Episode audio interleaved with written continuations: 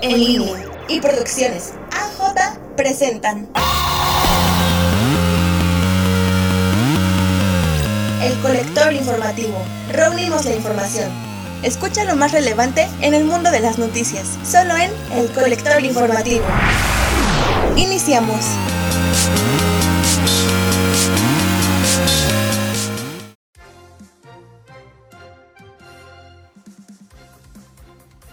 Hola, ¿qué tal? Muy buenos días a todos. Esperamos que estén teniendo un agradable inicio de semana. Como siempre, es un verdadero placer estar en una emisión más en este día. Sean bienvenidos al Colector Informativo. Les saludan Rebeca Ferra y Ramiro Pérez.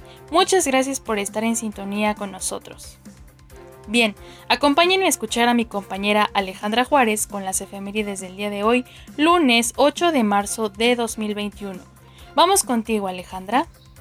El 8 de marzo de 1856, el presidente Comonfort derrota a las fuerzas conservadoras en Ocotlán, Jalisco. En 1915, la Ciudad de México sufre una severa hambruna, mientras la capital del país está a cargo de Roque González Garza, como presidente por la Convención Revolucionaria. El 8 de marzo de 1975, la Organización de las Naciones Unidas declara el 8 de marzo como Día Internacional de la Mujer. Muchísimas gracias Alejandra por compartirnos lo que ocurrió un día como hoy y sin duda que hoy es un día muy importante para conmemorar y reconocer a todas las mujeres de nuestro país y el resto del mundo a lo largo de la historia. Ahora sí, comenzamos con el resumen de noticias más relevantes de este día. Nacional. Examen único para ingresar a la UNAM. La Universidad Nacional Autónoma de México anunció que realizará solo un examen a nivel licenciatura en este año ante las afectaciones ocasionadas por la pandemia de COVID-19. La UNAM expuso que el examen será aplicado tanto al sistema escolarizado, universidad abierta y a distancia para el próximo ciclo escolar, para brindar la condición y equidad e igualdad para todos los aspirantes. La UNAM amplió sus fechas del 16 al 18 de marzo para el registro al examen para favorecer a los aspirantes que no se pudieron inscribir en enero pasado. El examen será aplicado del 8 de mayo hasta el 8 de junio, el cual incluye a los que se inscribieron desde enero y a los nuevos aspirantes. Internacional. Declaran Día de la Tolerancia. Así es, día histórico en Irak, con presencia del Papa Francisco. Este fin de semana el pontífice hizo la visita a uno de los países con minoría cristiana que se encuentra al borde de la extinción. Esto debido, entre otras razones, a la persecución de grupos radicales como el autodenominado Estado Islámico, por lo que la visita del Papa ha representado la primera vez que un pontífice haya pisado Irak y en donde se ha declarado el 6 de marzo como el Día de la Tolerancia. Esto luego de llevarse una misa celebrada en Bagdad, en donde el propio Papa ha destacado la colaboración de las personas y la amistad entre las comunidades religiosas ante su presencia en el país asiático. De la misma forma, ha reiterado y ha pedido que se lleve a cabo el diálogo entre los habitantes para que se cultive con mayor profundidad el respeto recíproco. Además de celebrar la Santa Eucaristía, Francisco asistió a una reunión interreligiosa en Asiria junto a Sigurat de Ur, antigua ciudad del sur de Mesopotamia, en donde se cree que nació Abraham, una figura relevante para los tres monoteísmos, recalcando que los creyentes no deben guardar silencio cuando el terrorismo abusa de la religión, levantar la voz y poder concientizar ante tanta violencia por parte de los agresores. Cultura. El día de hoy, siendo el Día Internacional de la Mujer, hablaremos de Vivir Quintana y la canción que compuso hace un año, Canción sin Miedo. Este canto nació como un encargo de Mon Laferte que daría un concierto en el Zócalo de la Ciudad de México el 7 de marzo de 2020 en conmemoración al Día Internacional de la Mujer en el marco de Tiempo de Mujeres Festival por la Igualdad. Quintana conoció a Mon Laferte en el concierto que dio en Palacio de los Deportes durante su gira Norma, pues invitó a 70 mujeres a participar cantando Cucurrucucu Paloma. A partir de esto, Laferte le solicita una canción a Quintana para ser estrenada en el concierto del Zócalo, dándole poco tiempo para terminarla. Esta canción debía exponer de una forma cruda el feminicidio. Para realizar la canción, Vivir Quintana revivió el recuerdo de una compañera suya asesinada cuando estudiaba en la universidad. La canción fue concluida el 24 de febrero de 2020. Para la presentación en el Zócalo, Mon Laferte invitó al escenario a Vivir Quintana y a un grupo de mujeres que hicieron el coro denominado El Palomar. Los arreglos vocales fueron realizados por Paz Court. La canción finaliza con la estrofa y retiemble en sus centros la tierra al sonoro rugir del amor, que hace alusión al himno nacional mexicano. Después de la presentación en el Zócalo, la canción fue un éxito total, por lo que aparecieron versiones y covers en diferentes partes de Latinoamérica. Al respecto, Vivir Quintana señaló lo siguiente. Yo digo que esta canción ya no es mía, que esta canción es de todas las compañeras que no están y de todas las compañeras que estamos luchando por aquellas que ya no están. Yo quisiera que esta canción ya no se volviera a cantar nunca por lo que significa. Cantarla significa que hay un problema. Entonces yo me lleno de alegría cuando escucho que toman la canción en todas partes, pero también me lleno de mucha rabia y me da mucha tristeza cuando escucho que cada vez son más nombres, que en cada región son nombres distintos. El Día Internacional de la Mujer no debe ser un día para felicitarnos, sino más bien para reflexionar y tomar en cuenta el valor que tenemos las mujeres dentro de la sociedad y que todos podamos juntos erradicar la minimización y la violencia a la mujer en cualquier área, llámese esta familiar, académica, política, laboral, económica o social.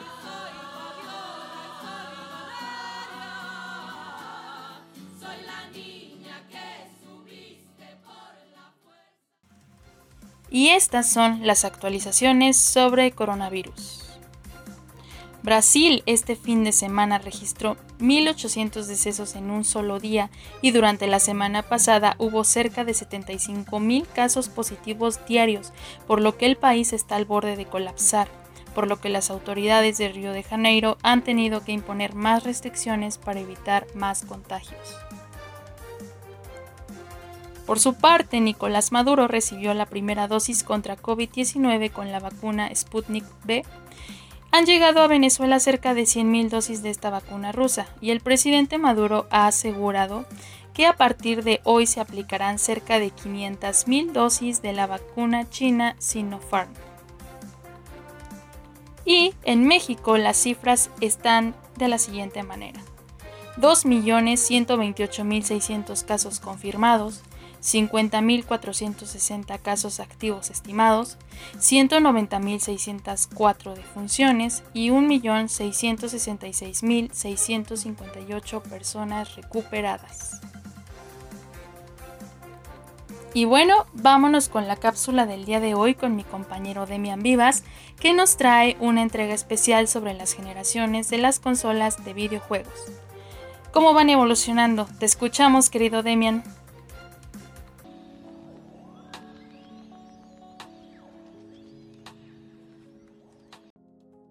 Bienvenido al Dato Tech de este lunes y en este momento nos va a tocar ponernos un poco gamer, ya que en esta pequeña cápsula trataré de darles a conocer las distintas generaciones de videojuegos, pues la gente se olvida que ya tiene bastantes tiempos de su creación.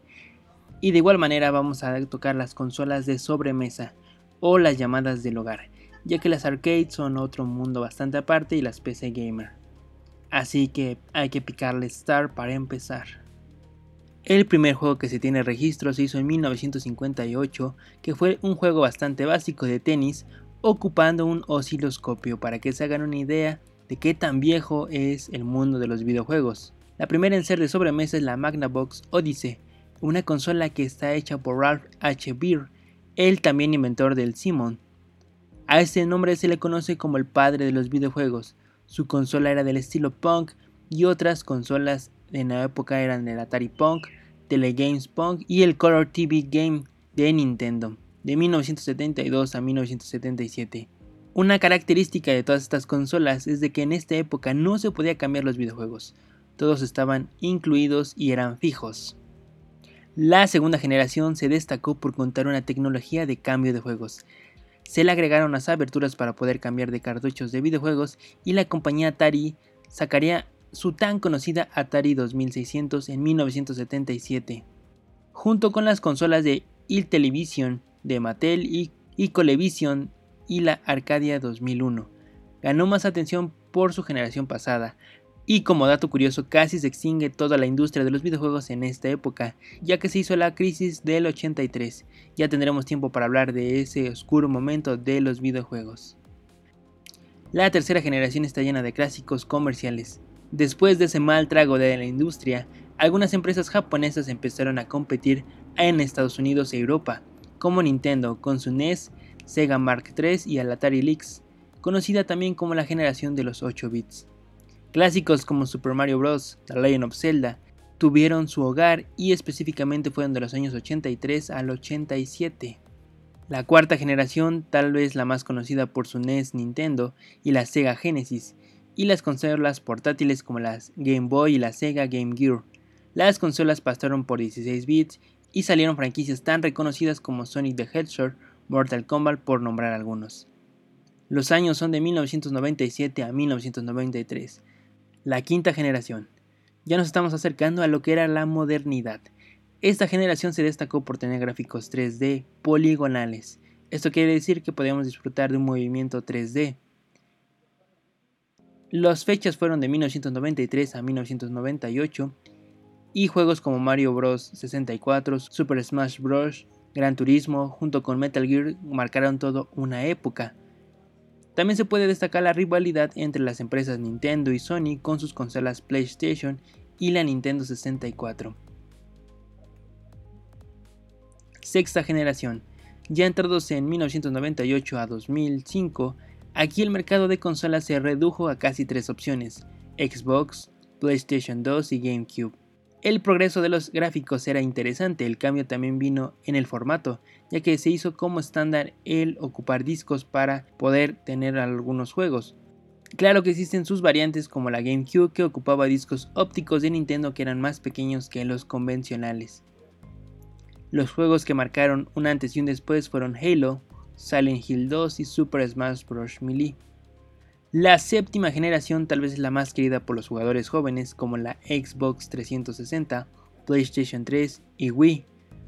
Fueron algunas consolas que ya pudimos disfrutar en gráficos HD. Su generación marcó de 2005 a 2012 y ya para estas fechas los videojuegos ya contaban con servidores online. Octava generación con una Xbox One, Wii U, mm, bueno, perdón, Switch junto con PlayStation 4. Es importante saber que se cambió mucho cómo jugar los videojuegos, con sus microtransacciones y algunas restricciones como la vinculación de discos o el abuso del DLC, que son expansiones a juegos. Esta corrió de los años 2012 a 2020. Las mejores notables son de gráficos brutales con problemas de carga e instalación. Algunas fallas en juegos en sus lanzamientos son de las cosas más controversiales que puede tener esta generación.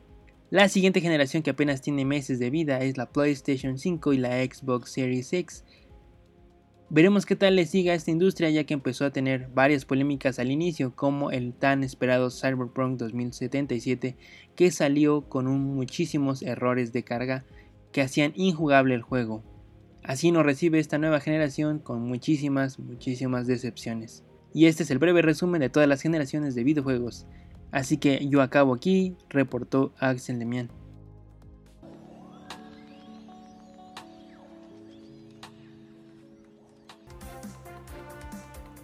Muchísimas gracias Demian, muy interesante esta cápsula del día de hoy. Audiencia, queremos leerlos en nuestras redes sociales. ¿Qué opinión tienen acerca de las consolas de videojuego y el cómo se han desarrollado y cambiando generación tras generación? Nos interesa saber con la distancia necesaria, pero sin perdernos de la información. Estos son los deportes. Una representante más para México. Así es amigos del colector informativo, habrá representante en el remo para los Juegos Olímpicos de Tokio que se disputará en el verano. Y es que la mexicana Kenia Lechuga logró la primera plaza olímpica para el representativo tricolor, conquistando la regata continental en Freitas, Río de Janeiro, llevándose la presea dorada dentro de la competición, para así clasificarse a los juegos que están a la vuelta de la esquina que hasta el momento está planeado llevarse a cabo pese a la pandemia.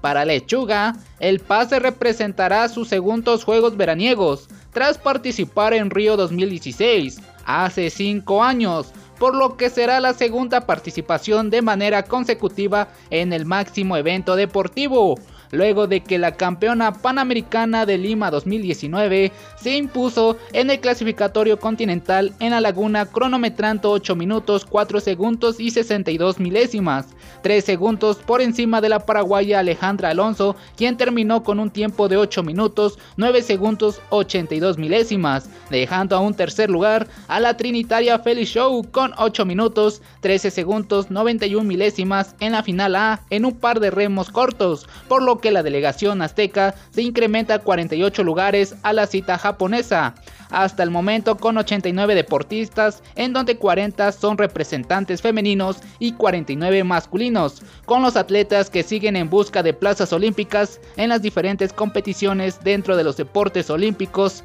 para Tokio. Con la información desde casa, reportó para el colector informativo Ramiro Pérez.